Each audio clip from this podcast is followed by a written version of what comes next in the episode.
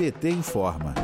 2021 foi o pior ano em uma década para a floresta amazônica, onde o equivalente a quase todo o território de Manaus foi desmatado entre janeiro e dezembro, apontam o Sistema de Alerta de Desmatamento do Instituto do Homem e Meio Ambiente da Amazônia, o IMAZON, nesta segunda-feira, dia 17. Os dados, com base em imagens de satélite, mostram que 10.362 km, ou meio Sergipe, de mata nativa devastada área 29% maior que a destruída em 2020, quando o desmatamento na região já havia ocupado 8.096 km, a maior superfície desde 2012. O desmatamento avançou ainda nas unidades de conservação federais, que perderam 507 km de mata nativa destinadas à preservação da biodiversidade e à manutenção dos modos de vida sustentáveis de povos e comunidades. O desflorestamento de 10% dessas áreas também é o pior patamar da década. O mesmo ocorreu nas florestas públicas estaduais, onde a área de mata destruída cresceu 26%